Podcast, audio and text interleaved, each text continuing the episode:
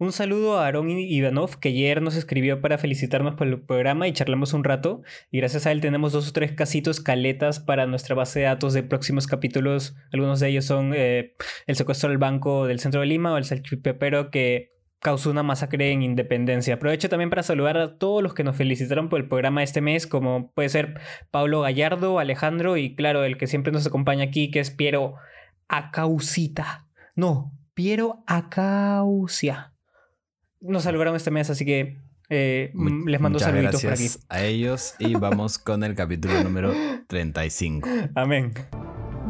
Bienvenidos a Expediente Oscuro, el programa donde todas las semanas Abelardo y yo. Hace dos días me llevaron en un carro y me metieron un cuchillo. La vida fue dura, no la llevaron. Abriremos los expedientes de algunos casos de misterio, crimen y terror. Negocio de tráfico de órganos y cada Maguire tiene una historia secreta. de Avencia Mesa. Y los narraremos para que todos sean conocedores de estas historias que merecen ser escuchadas. Les iba a dar propuestas de insultos, pero mejor, mejor que ya No, los nazis Pablo. en History. ¿Alguna vez se preguntaron de dónde salen estos cadáveres que Es usan un tipo de micro, estudiantes? Pero ahí con casos, microcasos. Abelardo, ya no comentes más, lo estás arruinando. Abelardo, Buenas, bienvenido tú también y todos los que nos escuchan. Hoy es una semana nueva, un caso nuevo Jesse. y acá les traigo un caso terrible que Ay, ya, no. ya empecé, no pasó ni 10 No, segundos loco, no. y ya empecé. Sí. Eh, desde ahora les digo que este ha sido el caso más difícil de investigar para mí, no en cuanto a extensión, sino que es muy fuerte. Así que este sí o sí va a tener la E de explicit. En ¿No le pones siempre la E? Pensé que sí le No, ponías. no, no, no, porque hay cosas más tranquis, Ah. pero algunos sí necesitan la E y este es uno de ellos. Así que eh, ya saben, todos tengan sus, eh, ¿cómo se dice? Jorge, Jorge mata a los personajes de sus narraciones y no le pone explícito. Creo sí, que algo anda mal. siempre hay muertes. Algo anda o, mal. O algo, pero no les pongo explícito. Pero esta vez sí, esta vez sí es necesario porque si no creo que nos pueden banear. No, no tengo idea que nos pueda hacer. Entonces, si, si, si es un capítulo tan denso, pu- pues hay que hablar un poco antes de paltear, ¿no? Creo. Así Sí, muy- sí, sí. Pero ya saben, tómenlo con discreción. Igual lo he intentado hacer digerible para, para todos ustedes que son un público que no necesariamente son amantes del misterio y del terror.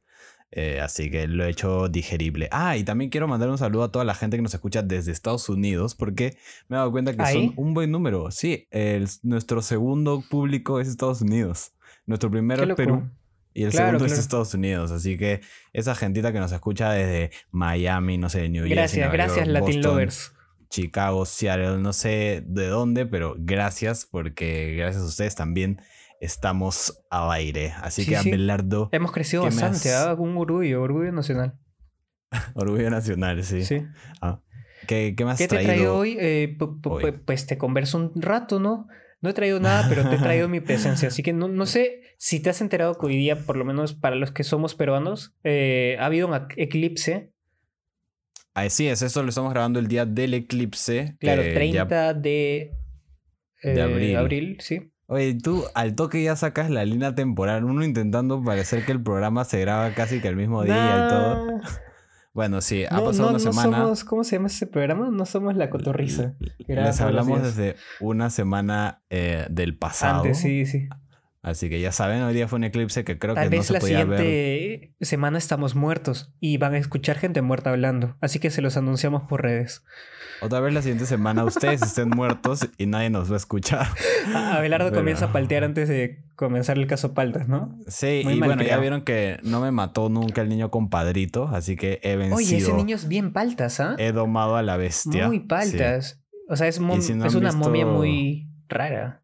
Sí. si no han visto su caso y si no han visto su cara, está en Instagram y el caso acá en Spotify, así que chequenlo porque muy interesante caso y muy fea su cara. No sé si, Eh. a- hablando del eclipse así breve, breve, breve, eh, no sé si sabías que hace un par de años hubo una luna azul y una luna roja. Ah, me acuerdo de la luna roja. Sí, ¿No sí, te acuerdas sí. del azul? Yo me acuerdo más de la, No. del azul porque mi viejo, mi viejo, sí te conté, una vez literal creyó que había un ovni en el, en el techo y llamó a toda la familia diciendo que había un ovni. Ya, entonces en la luna azul también fue lo mismo y yo vi la luna y men, se veía muy blanca.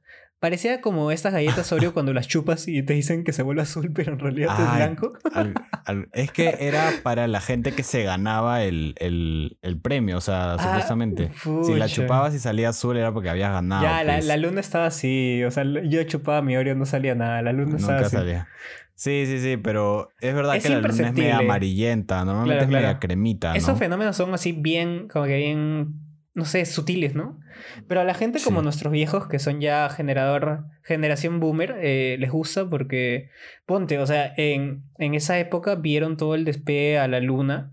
Yo no la Claro. hago estar todo el día viendo un despegue. Yo No, sí, yo la- soy de yo soy de aquellos. Yo sigo demasiadas páginas de Instagram sobre cosas espaciales y siempre veo los videos que yo sé que son fake, pero me encantan ver videos de como Ah, lo de la gente en la luna. planetas. No, no, no, o sea, a veces ponen videos como que simulaciones de los planetas, asteroides o cómo se vería una supernova, ese justo tipo de justo cosas. creo que una CM de, de, de- en Instagram puso cosas captadas en la luna, ¿no? Como que gente, Para no sé. saben, CM es Community Manager. De la community nuestros- manager de nuestro equipo en Instagram ha hecho como que eh, cosas raras captadas en la luna. Y hay ¿Ah, sí? gente, no sé, hay Uno gente, hay seres, sí. Está loco. Sí, hay cosas interesantes y también hay el lado oscuro de la Luna donde supuestamente hay una base espacial humana, pero eso está un poco en el capítulo, no sé, hace dos capítulos, el del programa espacial de la NASA. Sí, creo que sí. Creo que en algún momento lo comento. Pero bueno, yo quiero ya pasar al caso terrible que toca Pase, hablar señor. hoy. Yo espero que, algo terrible porque usted me ha prometido algo terrible. Algo terrible Si me decepciona, se lo diré. terrible. Es una historia interesante porque al final las cosas no dejan de ser interesantes, pero es un poquito fuerte, así que discreción.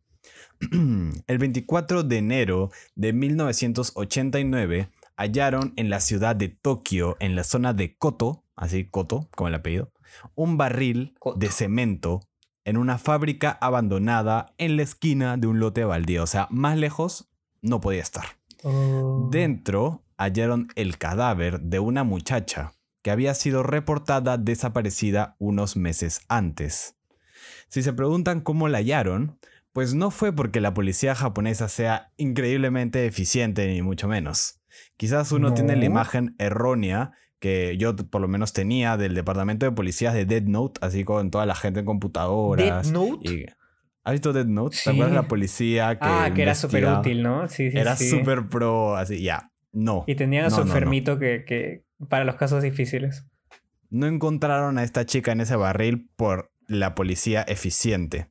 Lo que pasó fue es que estaban realizando una investigación por una denuncia a una chica. La chica hizo una denuncia de violación. Ya dijo, me han violado. Ay. Entonces, y acusó a dos chicos. Entonces los policías obviamente fueron a interrogarlos, a los chicos, y les hicieron creer que ya sabían lo que habían hecho, ¿no? Eh, tipo, violar a la chica. Ah.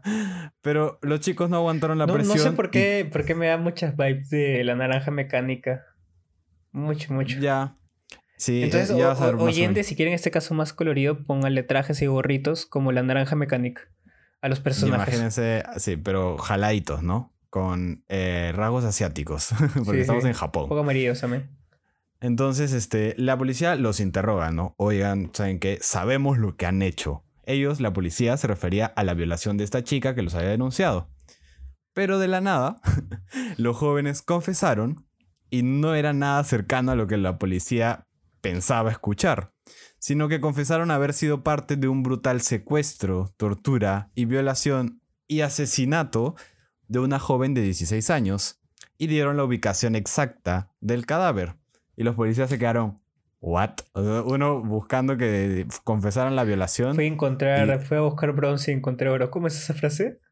Sí, sí, sí. Salí, salí a buscar bronce, creo, y encontré oro, ¿no? Sí, sí, sí. No me acuerdo. Pero me acuerdo que salía la arañita de Monster Inc. ¿Te acuerdas? Creo Ella que sí. que lo dice. No, no me acuerdo. Pero bueno. Gracias a esto se inició la investigación y se conoció la historia detrás del crimen. Y esta es la historia. También Así me has que hecho acordar que cómodos. antes de tu pónganse cómodos, ah, hubo un caso aquí en Perú de un dentista que violó a uno de sus pacientes y también, literal, en su misma sala de dentista había un hueco y la metió y la, la cubrió de cemento. ¿Cómo, Sí, cómo la sea- descubrieron? Creo que por una cámara. O sea, la estaban buscando y nadie daba paradero y había una cámara que literalmente solo mostró cómo entraba a un sitio. Y era muy ambiguo Claro. porque habían como tres casas. Mm, Y nada. Pero solo un dentista. seguro. Claro, solo un dentista. Malditos. Seguro le puso puro cemento dental, estos con el que te pegan los las coronas. Se te Ya, puede bueno. quedar. Así que pónganse cómodos, que a continuación abriré el expediente oscuro de Junko Furuta. Y aquí yo siempre inserto una especie Furuta. de clickbait, ¿no? ¿Cuál? De Junko Furuta, bla, bla, bla, bla, ¿no? La no sé qué, no sé cuánto. Pero La esta Ninja vez Fruit. Fruit no Ninja. voy a insertar nada porque Junko merece todo el respeto por lo que pasó. Así que no voy a insertar clickbait después de su nombre. Ahora sí. Cuando los oficiales por fin llegaron al lugar, quedaron impresionados al encontrar este barril lleno de concreto seco y con olor a putrefacción. Adentro no se encontraba eh, el cadáver o el cuerpo de cualquier persona, sino que era el de esta joven adolescente que ya había sido reportada desaparecida. Junko era una chica que nació el 18 de enero de 1971 en un lugar que se llama Saitama, Ah, Japón. Y para los fans One de Punch. One Punch, Saitama también es una ciudad, no solo es el nombre de, de One- del men de One Punch, ¿no? Eh, Junko, que se escribe Junko, así que Junko, era... Sí, suena Funko también. Sí. Funko fu- Futuro. Fu- Funko Futuro es Junko Furuta. O fruta, ¿no? Pero bueno. ¿Qué juego de palabras acabas de lanzar? Pero bueno. Este, esta chica era hija de una familia de trabajadores japoneses muy pobres. Pero a pesar de su situación financiera, Junko no se quedó atrás y siempre fue una chica muy positiva, luchadora y buena en todo lo que hacía. La gente que la conocía la describía como una gran estudiante, tenía buenas recomendaciones de sus profes, se le realizaba, eh, perdón, se relacionaba bien con sus amigos y conocidos, y se dice que llegó a ser muy popular en su Yo- colegio y que tenía muchos amigos. Como la mencionas, yo, eh, no sé, ha- hay como que la mala suerte, o sea, cuando hay como que una víctima asesino siempre está la mala suerte. Eso lo aprendí en una peli, en Recuerdos Perversos, que la recomiendo, que literalmente el causa que grababa sus asesinatos elegía a cualquier persona que le parecía como que simpática o digna, según sus palabras. Ala. Así que sí, sí, ponte, cualquier persona puede estar en sus zapatos. Sí, eh, esta era la típica historia de la chica Que, que, que salió cruzó, adelante. ¿no? y- Que cruzó por un lado buena. equivocado y algo así. por ahí, casi por ahí. Casi le das en el clavo. Uh, Eh, sin embargo, otra fuente, porque acá hay varias fuentes en realidad, dice que Junko no era tan popular y que era retraída y concentrada en sus estudios. Pero, sea como sea, era una buena chica. Todos dicen que era una buena chica, una buena estudiante. Por lo general era muy tranquila, se supone que no le gustaba mucho salir de fiestas, no le interesaba tener novio o relaciones sexuales. En realidad era muy joven, o sea, tenía 16 años y ella también se sentía muy joven para esas cosas. Por las tardes, eh, Junko trabajaba en una fábrica de moldeo de plástico. Ah, mira. Dos veces por semana nada más. Creo, y creo que en esas posteriormente- épocas era muy, muy común que los jóvenes trabajaran en fábricas o cosas así, ¿no? Sí, aparte, como te digo, Junko pertenece a una familia muy pobre, de un barrio pobre, entonces ella quería Sí, eh, sí, sí. salir es adelante como de ahora alguna trabajar manera. en el McDonald's o algo así. Antes se, se decía trabajar en una fábrica. Claro, probablemente las cadenas de comida rápida y las fábricas hoy en día son la cosa más fácil de conseguir una chamba porque hay mucha rotación claro. De, de La personal. ¿no? Pero bueno, eh, trabajaba en esta fábrica dos veces por semana y luego consiguió su- un trabajo en una tienda de electrónica, ponte que es un coolbox, ¿no? Ujú. Eh, y se dice que ella estaba ahorrando dinero para poder pagar su viaje de graduación, que es el viaje de promo, ¿no? Sí. Eh, que sus padres no podían pagar por su situación. Y bueno, hasta este punto, Junko tenía una vida relativamente promedio de alguien luchador que busca salir adelante. Sin embargo, un sujeto es el que cambiaría esta situación. El plot, ¿no? El plot. Uno de sus compañeros se llamaba Miyano Hiroshi y se dice que estaba enamorado hasta el punto de la obsesión con Junko. ¿Ya? Este Miyano Hiroshi, para no confundirlos, porque yo sé que ustedes no, bueno, nadie está muy acostumbrado a los nombres en japonés, No. le vamos a decir solo Hiroshi. ¿ya? Este, es- este chico, Hiroshi. Hiroshi estaba enamorado de Junko y estaba enamorado a tal punto de la obsesión. Podemos decirle Pero Hiro. ella. Ya, Hiro. Gracias. Pero no más abreviaciones. Estoy contento con eso. Eh, ya, Hiro estaba enamorado, muy enamorado de Junko, pero ella no le daba bola. Pregunta no curiosa, ¿tú has conocido atención. a Pante, no sé, a alguien muy cercano a tuyo que es- O sea, como este caso se volvió acosador o alguien acosado o algo así. Alguien que ha sido acosada. Alguien- ah, un, un acosador o una acosada. En He palabras conocido sencillas. chicas que han sido acosadas, pero nunca Sí. he conocido a un acosador. Yo también, yo también, justo quería llegar ahí. Sí, sí he Sí, conocido que- chicas acosadas, pero nunca un acosador. O sea, no, no sé qué se mueve en su mente. Es que el acosador no cuenta, pues que es acosador, pero ah, las chicas sí que sí, cuentan ¿no? que son Es, es un acosadas. placer así. O sea, no es que sea un placer, es que a veces los mismos acosadores tabú, no se dan cuenta. tabú, un tabú raro. Los acosadores no se dan cuenta que son acosadores, entonces no te van a decir, ah, hola Belardo, ah, sí, alucina que soy acosador. Nah, No, pero pues, te das cuenta, pues, comienza a subir a una chica y te dice, ah, yo la amo, y, y en realidad no es nada. pero la chica es la que sí, mm, claro, Hay claro, gente que se enamora fuerte, ay, no es acosadora. Sí, hay gente que se enamora fuerte o que no deja, no deja, no deja ir, ¿no? Ahí se vuelve Sí, como que intensa. Ahí ya puede ser. Creo que que ya eso es lo saben más común, ustedes, eso es lo más común. si dice no, no quiero, hay una lista de cosas que tiene que decir. Hay como 40 palabras diferentes para decir que no están interesados. O si no muestran interés, no la gente, no la busques, no la llames. Hombres, o lo sobre busques o todo, lo por lo menos, si, si te dicen, no, ya, tienes una vida por delante, eres, eres guapo, ¿qué importa que seas horrible? Para mí eres guapo. Y, y nada. Y pues, está mal también, ponte en los zapatos de ella y nadie quiere eh, sentirse que alguien le está respirando en la nuca y viendo todos sus movimientos. Eso es le tóxico, eso está ansiedad, mal, no lo hagas. pues, un montón de problemas, pero bueno. Sí, pero bueno. Sin embargo, este, como les dije, Junko no le hacía caso a Hiro.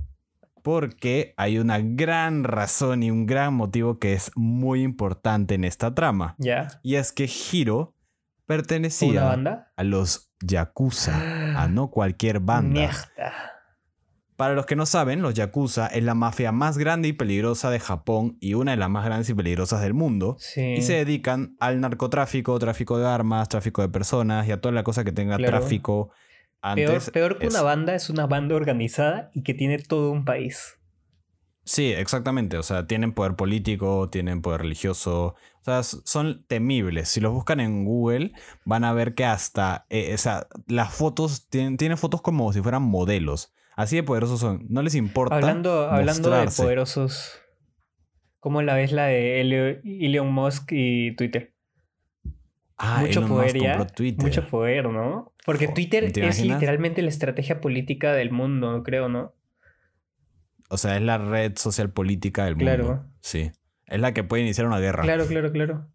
Ah, la sí, mierda. peligroso, pero quizás necesario. No lo El sé. anticristo, bueno. dices. No, ya sí, sí, sí. Entonces, como les digo, eh, Hiro era un yakuza. Junko no le hacía caso a Hiro porque era un yakuza. Ajá. Y porque quizás ni siquiera le gustaba, no necesariamente solo por eso, ¿no? Pero bueno, por esta razón, tanto Junko como nadie se metía con Hiro. Todos le tenían miedo. El men era un impulsivo, un agresivo y era un yakuza. Entonces, hasta este punto de la historia, Junko ya estaba en tercero de secundaria. Tercer año de secundaria es, ¿cómo le dicen? Séptimo, eh, Ah, octavo, raro, noveno sí. en, en noveno, en noveno año, tenía 16 años. Lo último que se supo de Junko es que el 24 de noviembre estaba montando su bicicleta con dirección a su casa cuando fue abordada por cuatro compañeros de escuela, todos de 17 años, y entre ellos estaba Hiro. Mm. No se sabe si le invitaron o si le intimidaron, pero la cosa es que esa tarde Junko desapareció. Una pregunta curiosa. O sea, fácil porque era joven dijo que era Yakuza, pero creo que no es normal decir que estás en una banda así de grande. O sea, creo que es un secreto, ¿no? O sea, si eres, no Créeme lo que- dices. O sí. Créeme que eso es lo que me ha sorprendido. Los yakuza son de las mafias que les llega altamente si saben que eres un yakuza. Ah, ya, ya, ya. Es como que el término medio, ¿no? Nadie se mete con los yakuza, ni siquiera la policía se mete con los yakuza. sí, sí. Entonces no, les da igual, ¿no? Así que bueno. Pero sí, siguen Este- operando. O sea, hace tiempo que no hay noticias de eso. O sea, la otra vez leí siguen. que como que estaban medio ya. O sea, Hace poco paz, capturaron un cabecilla. No, no, no, para nada. Siguen operando, siguen siendo una mafia temible y siguen haciendo un tráfico de drogas, eh, de tarta de blancas, Ah, tráfico de personas. Todo mal. Pero bueno, este, esa noche Junko desapareció.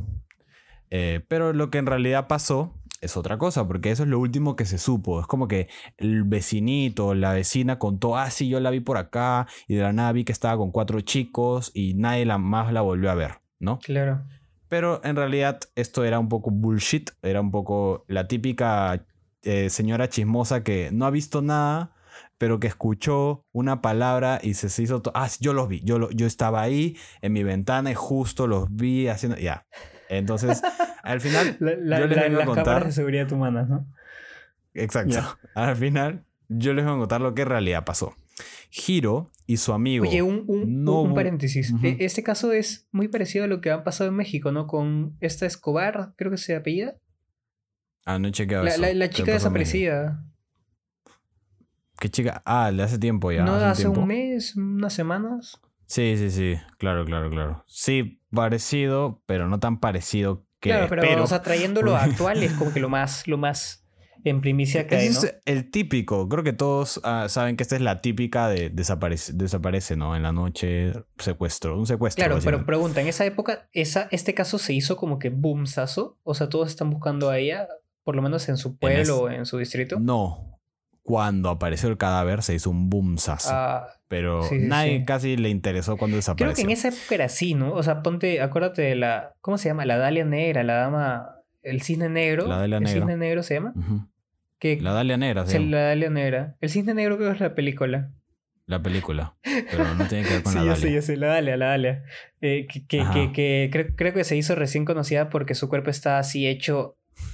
Sí, exacto, exacto. Casi todos estos tipos de casos se hacen conocidos cuando se conocen a las víctimas que ya murieron, sí, sí, pues. sí. Va, va. Sí. Pero bueno, ahora sí. Eh, bueno, lo que en realidad pasó fue lo siguiente. Hiro con un amigo que se llama Nobuharu, pero vamos a Nova, decirle Nova, Nobu. Nobu, me parece bien. Nobu, ya. Ellos dos habían salido, eh, habían acordado salir esa noche a robar algunos negocios y abusar a algunas mujeres que se cruzaran en el camino, actividad que era frecuente y normal para ellos, lo hacían seguido, ¿no? Es así que al ver a Junko en su bicicleta, Hiro decidió que sería su víctima perfecta, ya que, como dije antes, estaba obsesionado con la adolescente y entonces se cruzó la oportunidad con la suerte para él y vio que justo apareció cuando él estaba dispuesto a violar eh, mujeres y robar, justo se cruza la chica que él eh, tenía una obsesión, ¿no? ¿Sabes qué, qué Así que- más? Eh, o sea, me has traído algo a la mente. Eh, yo, yo, como locutor, estoy investigando. eh, he investigado Reddit un montón para sacar este nuevo programa que va a salir, que lo van a tener la próxima semana. Y había un, una. un- no se llama hilo, pero se llama como que. Se entiende como hilo. eh, De que decía, ¿cuál es tu placer culposo? Y va- varias personas decían, mi placer culposa es acechar Seguir. gente. Ajá. Sí, he visto. Ven, yo me quedé en plan. ¡wow! ¿Qué y mucha tienes? gente, Sí. o sea, mucha gente, o sea, les gusta, es como un placer de estar ahí y sentir que puedes atacar a alguien, pero no lo haces. Ay, y seguir, Dios. y seguirlas, y seguirlas, y seguirlas. Solo es eso, es un placer. Bueno, te seguiré contando sí, sí, sobre cómo ellos acecharon a la chica.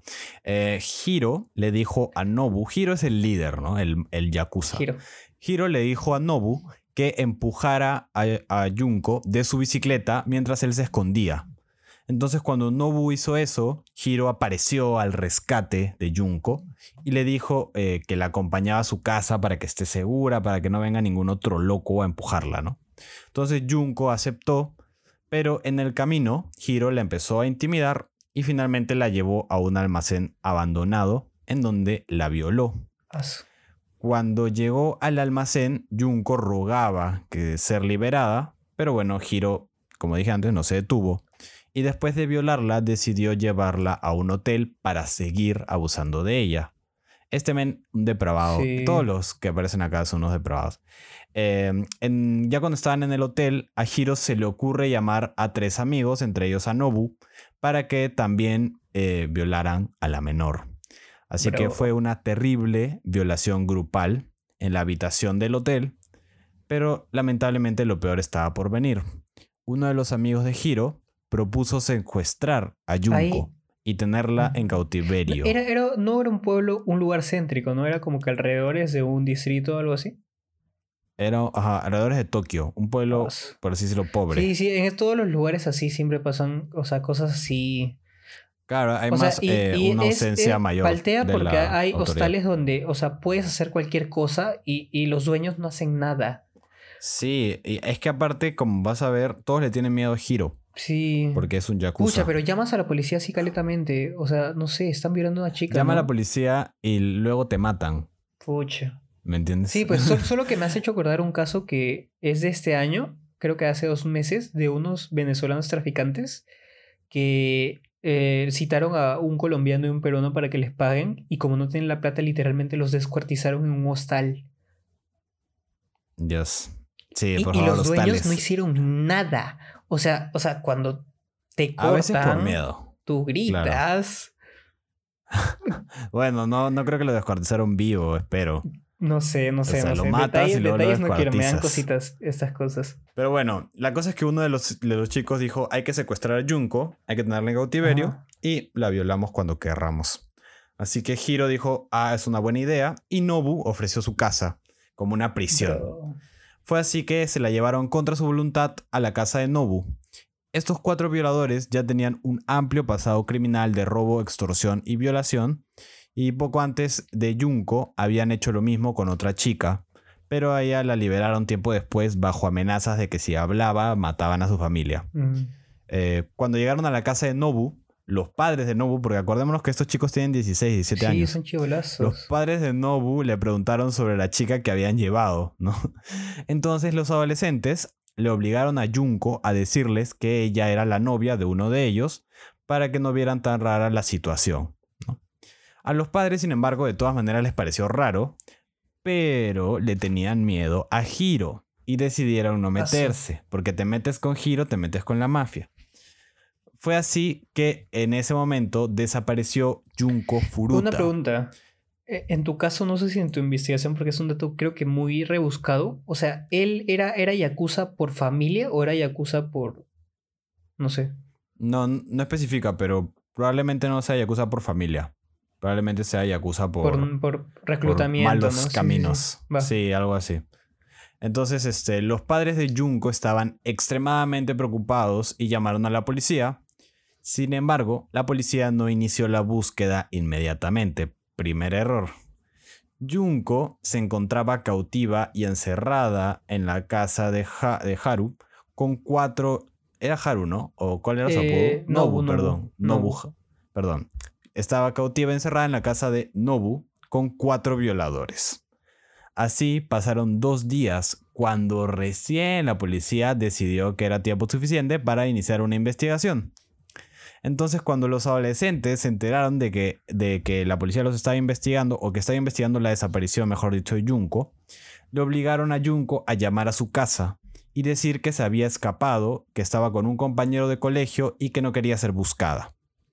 Entonces Junko eh, obviamente lo hizo y los padres de Junko eh, le informaron esto a la policía para que rastreen la llamada y encuentren a su hija, que evidentemente estaba siendo extorsionada. La policía, en cambio, decidió dejar investigar. Porque dijo, ah, no, señora, se ha escapado con su novio, ¿no? Sí. Eh, y de otro error. Desde este momento, ahora sí comenzó la verdadera Solo pesadilla. que acuérdate de que a veces eh, parecen casos simples, pero se vuelven bien complejos. O sea, ponte a ser un telefonista. Me acuerdo de esta llamada al 911 de esta, este caso de esta señora que su mono mató a su amiga y le estaba matando a ella. Y el telefonista no se la creía. O sea, le quitó importancia. Es que- A veces, no sé. Mano, es su chamba. Al final igual es su chamba. Si reciben una llamada así como... Sí. No, me ¿sabes importa. Igual tengo que Perú? investigarla. Que los policías nacionales no te responden y te responden los Ni serenazgos y siquiera son te unos contesta, inútiles. mano. Te dicen, ya voy a ir Ni a siquiera ver. te contesta. No te, re- no te y contestan. llegan en tres Sí, horas. y los serenazgos llegan, te ven y dicen, ah, ya me voy. Algo así. bueno, desde este momento, ahora sí comenzó la verdadera pesadilla de Junko, en donde sufrió por 44 días múltiples torturas y violaciones de parte de los cuatro. Los hermanos de Nobu, el dueño de la casa, y bueno, eh, el hermano, perdón, el hermano de Nobu y los padres, que eran los dueños de la casa, básicamente hay una chica en tu casa que está siendo torturada, eh, se dieron cuenta de la situación, pero le tenían demasiado miedo a los yakuza como para hablar. Junko no podía hacer absolutamente nada para defenderse contra estos cuatro chicos. Los primeros 10 días la torturaron y solo le dieron agua y la obligaron a estar siempre, siempre desnuda. La violaron todos los días y la obligaban a meterse objetos en sus partes íntimas y masturbarse frente a ellos. Luego invitaron a más personas, que la mayoría eran pertenecientes al mundo criminal. Y se dice que para el séptimo día Junko ya había sido abusada y violentada por lo menos 100 veces. Cada día que pasaba, la situación empeoraba. A menudo la dejaban dormir en el balcón, pese que hacía cero grados. ¿Cómo afuera. sobrevivió? Men, esta chica es de hierro, o era de, hierro. Lamentablemente para ella, porque estoy seguro que se hubiera querido morir mucho antes de lo que murió. Ya entre el día 10 y 30 le daban cucarachas y orina como alimento y bebida y la golpeaban constantemente. Hasta una vez la colgaron del techo y la utilizaron ¿Te- como un saco de ¿Te boxeo. acuerdas eh, un contacto interrumpido que creo que tuvimos de asesinos en serie? Que pusimos como que el tema en bandeja de cuando tú haces tu primer como que asesinato ya no importa todo lo demás. Creo Sí, que esto pasó, Cuando ya ¿no? matas una vez, Es como ya que se eso desata todo. O sea, ya no importa qué más vendrá. Que se dice que se agarraron tan mal con Junko porque Hiro era como el líder de estos cuatro energúmenes violadores y Hiro tenía una obsesión con ella. Entonces, Cuando dices ese fue los cuatro, problema. yo me refiero, o sea, me recuerdo a esos cuatro que son que creo que eh, eh, Twitchers. A los Sí, cuatro. sí, sí, que son Juan Guarnizo, no sé qué más. El de Ed. Ah, Sí. No, no, no, por favor. bueno, la cosa es que Junko probablemente habrá sufrido eh, hasta entre 400 y 500 violaciones entre los 44 días que Pero, estuvo encerrada. Lo peor es que llevaron a vecinos y amigos que conocían, que la conocían. Y se dice que 10 personas externas a los criminales y a los yakuza que le invitaron, la vieron, pero no dijeron nada. Se dice que Junko sufrió diferentes torturas, se enumeró, porque obviamente hicieron todo el caso criminalístico y enumeraron 25. Entre ellas, algunas son golpes con palos de golf, orinarle encima, Se- eh, según los, obligarle a me- los- Cuando confesaron, ¿no? según la confesión y según las investigaciones del caso, ¿no? También le obligaron a meterse barras de hierro en sus partes íntimas, le amputaron un pezón con un alicate e incluso le encendieron un aparato pirotécnico en el recto. Ah, mierda. Una noche, Eh, eh, el, de- el se- del pezón te iba a decir que era un clásico porque la Dalia Negra también se le hicieron, pero el del cohete está peligroso. el cohete sí está un poco Depravadillo. fuera. Depravadillo. Bueno, todo de acá está depravado. Ya Sí, te sí, pasaste sí. la línea hace rato, pero ya, bro, para hacer eso tienes que no tener, Sí. no sé. no- no quiero- Escrúpulos. la ¿qué palabra es escrúpulos. Es que, es que ni siquiera, pero los escrúpulos también se fueron hace Sí, rato. sí. Desde que la acosaste, ya no tienes escrúpulos. Bueno, una noche, Junko se dio cuenta que sus victimarios se habían quedado dormidos. Al ver la oportunidad, intentó escapar. Pero debido a su estado crítico, se arrastró como pudo y bajó las escaleras lentamente, porque ella estaba en el piso de arriba. Bajó las escaleras lentamente. Cuando llegó al teléfono, llamó al número de emergencias. Pero antes de decir una palabra, Hiro agarró el teléfono y colgó. Ah, Después le dio una paliza. Y después de la paliza, la central de emergencias devolvió la llamada. Hiro contestó y pidió disculpas porque dijo que se había equivocado al marcar de número. La policía no indagó más. Otro error más. Cuando Hiro le dijo al resto lo que Junko había hecho, ellos le echaron gas líquido de encendedores Ah. en sus piernas y le prendieron fuego. Por esta razón, Junko entró en convulsiones y esto molestó aún más a los violadores, la que le- quienes le volvieron a prender fuego en los pies, o sea, porque sí. Pese a todo esto, Junko seguía viva. Hasta llegó el punto, este ya me parece el colmo así terrible, una de las peores cosas, o sea, y ni siquiera es una tortura. Llegó el punto de que estaba tan maltratada físicamente que ya no abusaban de ella porque les parecía poco atractiva. Ah, Puedes sí. imaginar eh, la cabeza de estos, pero bueno. Yo seguiría contándoles las diferentes torturas y atrocidades que les pasó a esta pobre chica, pero no lo veo necesario.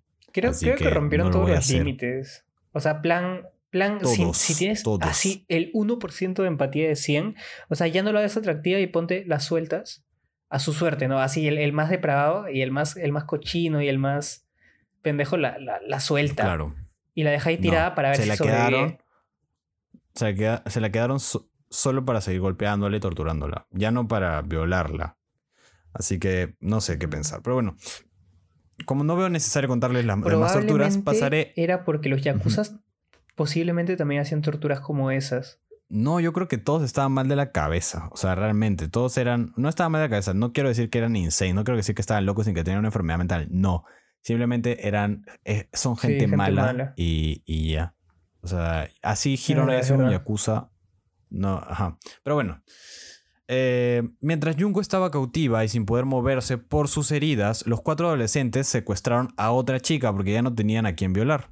Así que secuestraron a otra chica. Utilizaron el mismo modus del operandi ¿no? de agarrarla. Ajá. Exacto. Y después de unos días la soltaron. Simplemente la soltaron. Ella no habló de lo sucedido por el momento y menos habló sobre Junko, porque ella sí había visto a Junko. Hasta este punto, Junko lo único que pedía es que la mataran. El 4 de enero de 1989, los muchachos querían seguir torturando a su víctima, entonces decidieron retarla a un juego oriental muy conocido llamando, ma- llamado Mahjong. Seguro has ese juego es como unas Ah, fichitas. ¿como dominó? Mahjong. Ajá, unas fichitas Eh, es como de el, el dominó. póker es un dominó, juego- ¿no? ¿O no? En realidad no sé cómo se juega, pero sé que es un juego bien, este, o sea, bien de estrategia y Ah. todo. Pese a su estado físico y mental, Junko les ganó a Ah, los mierda. tres. Porque Junko era una pro en todo lo que hacía. Ellos se molestaron tanto con la situación que le empezaron a golpear con un palo. En ese momento, Junko colapsó y empezó a convulsionar. Los muchachos no les importó porque a ellos nada les importa y siguieron golpeándola, esta vez dejando caer mancuernas sobre su estómago y finalmente le prendieron fuego. Esta tortura duró cerca de dos horas y fue la que mató finalmente a Junko. Los victimarios, los cuatro cavernarios que violadores, no se dieron cuenta que había muerto y se fueron dejando su cadáver en la habitación. Pero horas después, el hermano de eh, el dueño de la casa, Nobu, entró a la habitación, en realidad probablemente para violarla también, Sí. porque también era una joya su hermanito, o bueno, hermano, hermano mayor, no, no dice que, pero probablemente también, y se dio cuenta que la chica no se movía y parecía que no estaba respirando. Entonces rápidamente llamó a su hermano mayor, yo sigo diciendo mayor. El hermano, el Para hermano. mí es mayor. Llamó a Nobu y le dijo que Junko parecía estar muerta. Así que regresaron los cuatro y sí, efectivamente estaba muerta y la envolvieron en una manta y la metieron en una maleta. Luego de meterla en una maleta, la llevaron fuera de la casa y la metieron en un barril, llenaron el barril de concreto, lo subieron a una camioneta y manejaron hasta un terreno baldío en una fábrica abandonada en Koto, que era una zona de, de esa, del pueblo, ¿no? El resto es historia, o sea, ya se los conté antes. Pero lo que no les conté es que la chica que habían secuestrado, que tú averiguaste, tú te diste cuenta, la chica Sí. que habían secuestrado mientras Junko estaba cautiva fue la que los denunció. Ellos pensaron en realidad que esta chica les había dicho sobre Junko.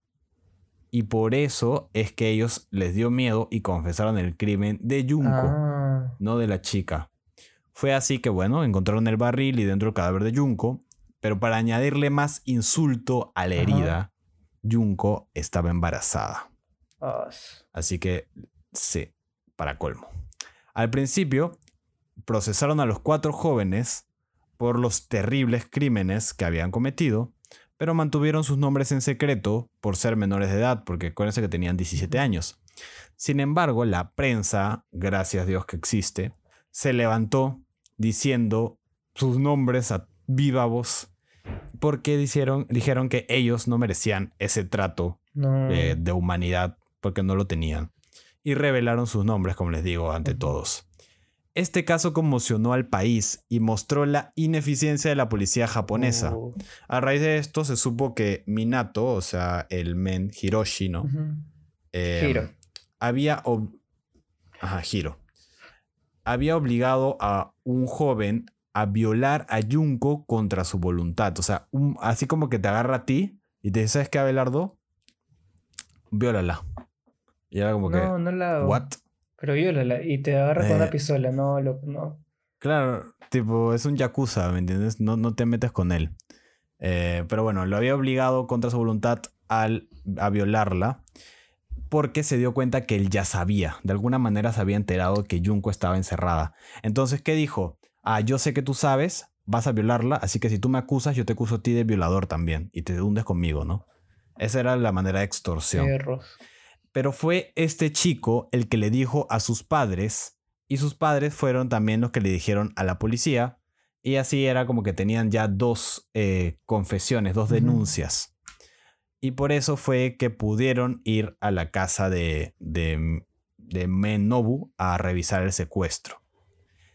Sin embargo, no lo hicieron. Porque la policía era ineficiente. Ese chico hizo esto al día número 16. El día 16 de los 44 días, el chico le contó a sus padres, los padres fueron a la policía y le dijeron, hay una chica secuestrada en la casa de Nobu y le están violando. Y la policía fue a la casa de Nobu. Nobu abrió la puerta y le dijo, ¿qué pasa? Y le dijeron, no, queremos revisar tu casa. Y cuando él dijo, ah, pasen. O sea, no hay problema, entren, revisen. La policía se miró como que, ah, este fijo no es violador, maños. Tipo, ¿cómo nos va a dejar entrar así nomás? Y se fueron. ¿Qué son? En el día ¿De 16. Springfield o qué? El jefe Sí, men. y los patiños. Ambos policías fueron destituidos y sancionados por no seguir el protocolo, y su ineficiencia es una más de toda la lista de errores que cometió la que policía en este caso. No sé, no lo creo, la verdad. Yo creo que simplemente se confiaron. En los 80 la, la gente no sé en qué estaba. estaba en drogas. Recién, recién estaban empezando lo de los asesinos en serie y no ah, sabían verdad, nada. verdad, pues. sí, sí. los jóvenes fueron hallados culpables. Y ellos mismos dije, se, se declararon culpables, obviamente para que les ah, eh, pongan menos años. ¿no? Sin embargo, como ya se esperaba, ocurrió algo muy frustrante y vergonzoso para la historia japonesa. Como eran menores de edad, solo le pusieron a Hiro 17 años por ser el autor intelectual y los demás tuvieron una pena de aproximadamente 8 años. O sea, Hiro fue el que más la sufrió y solo estuvo, bueno, le dieron 17 años, el huevón apeló, o sea, apeló su pena, dijo, oye, ¿cómo va a ser 17? Es mucho. Y cuando apelas y no te sale, te ponen más años, así que le, le pusieron 20, o sea, 3 Ujú. años más. Y bueno, para Qué este raro. entonces, Sí, sí, sí, en todos en Japón la- libertad. las penas son altas. Es que eran menores de edad, eran los 80, bueno, no, eran fines de los 80, eran los 90 ya. Y este, y bueno, solo les pusieron 20 años, o sea, eh, a Hiro, que debe haber salido entonces en el 2010. Ah, la mierda. Y ya está en la calle, este men. Eh, y les entregaron, como si fuera de algo de ayuda, 50 millones de yenes a los padres de Junko. No sé cuántos son 50 millones de yenes, pero igual nada Sí. lo vale, ¿no?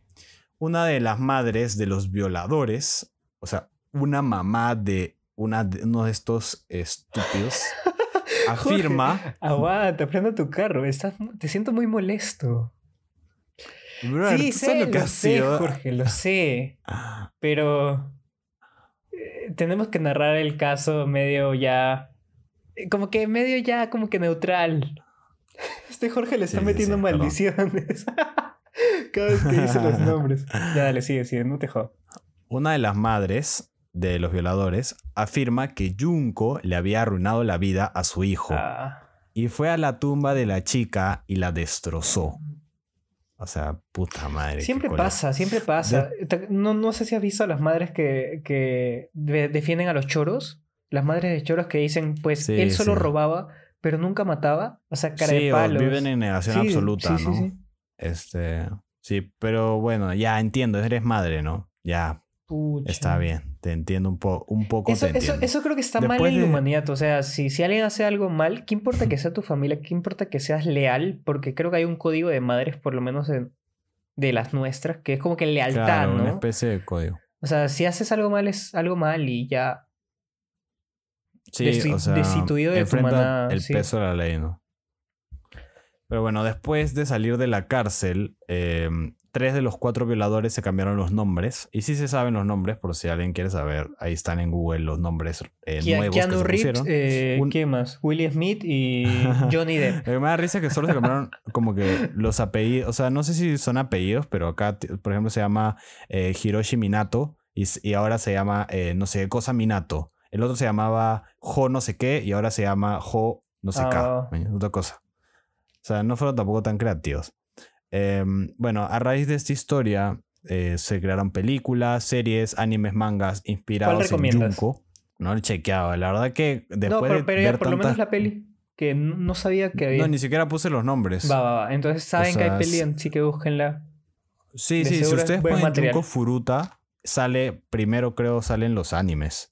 Así que ahí al toque lo saca. O si ponen Junko Furuta imágenes, bueno, no, no pongan eso. Porque no, salen no, cosas no, feas. no, locos. No vayan. Pero este, ahí también pueden le- que les salgan las películas.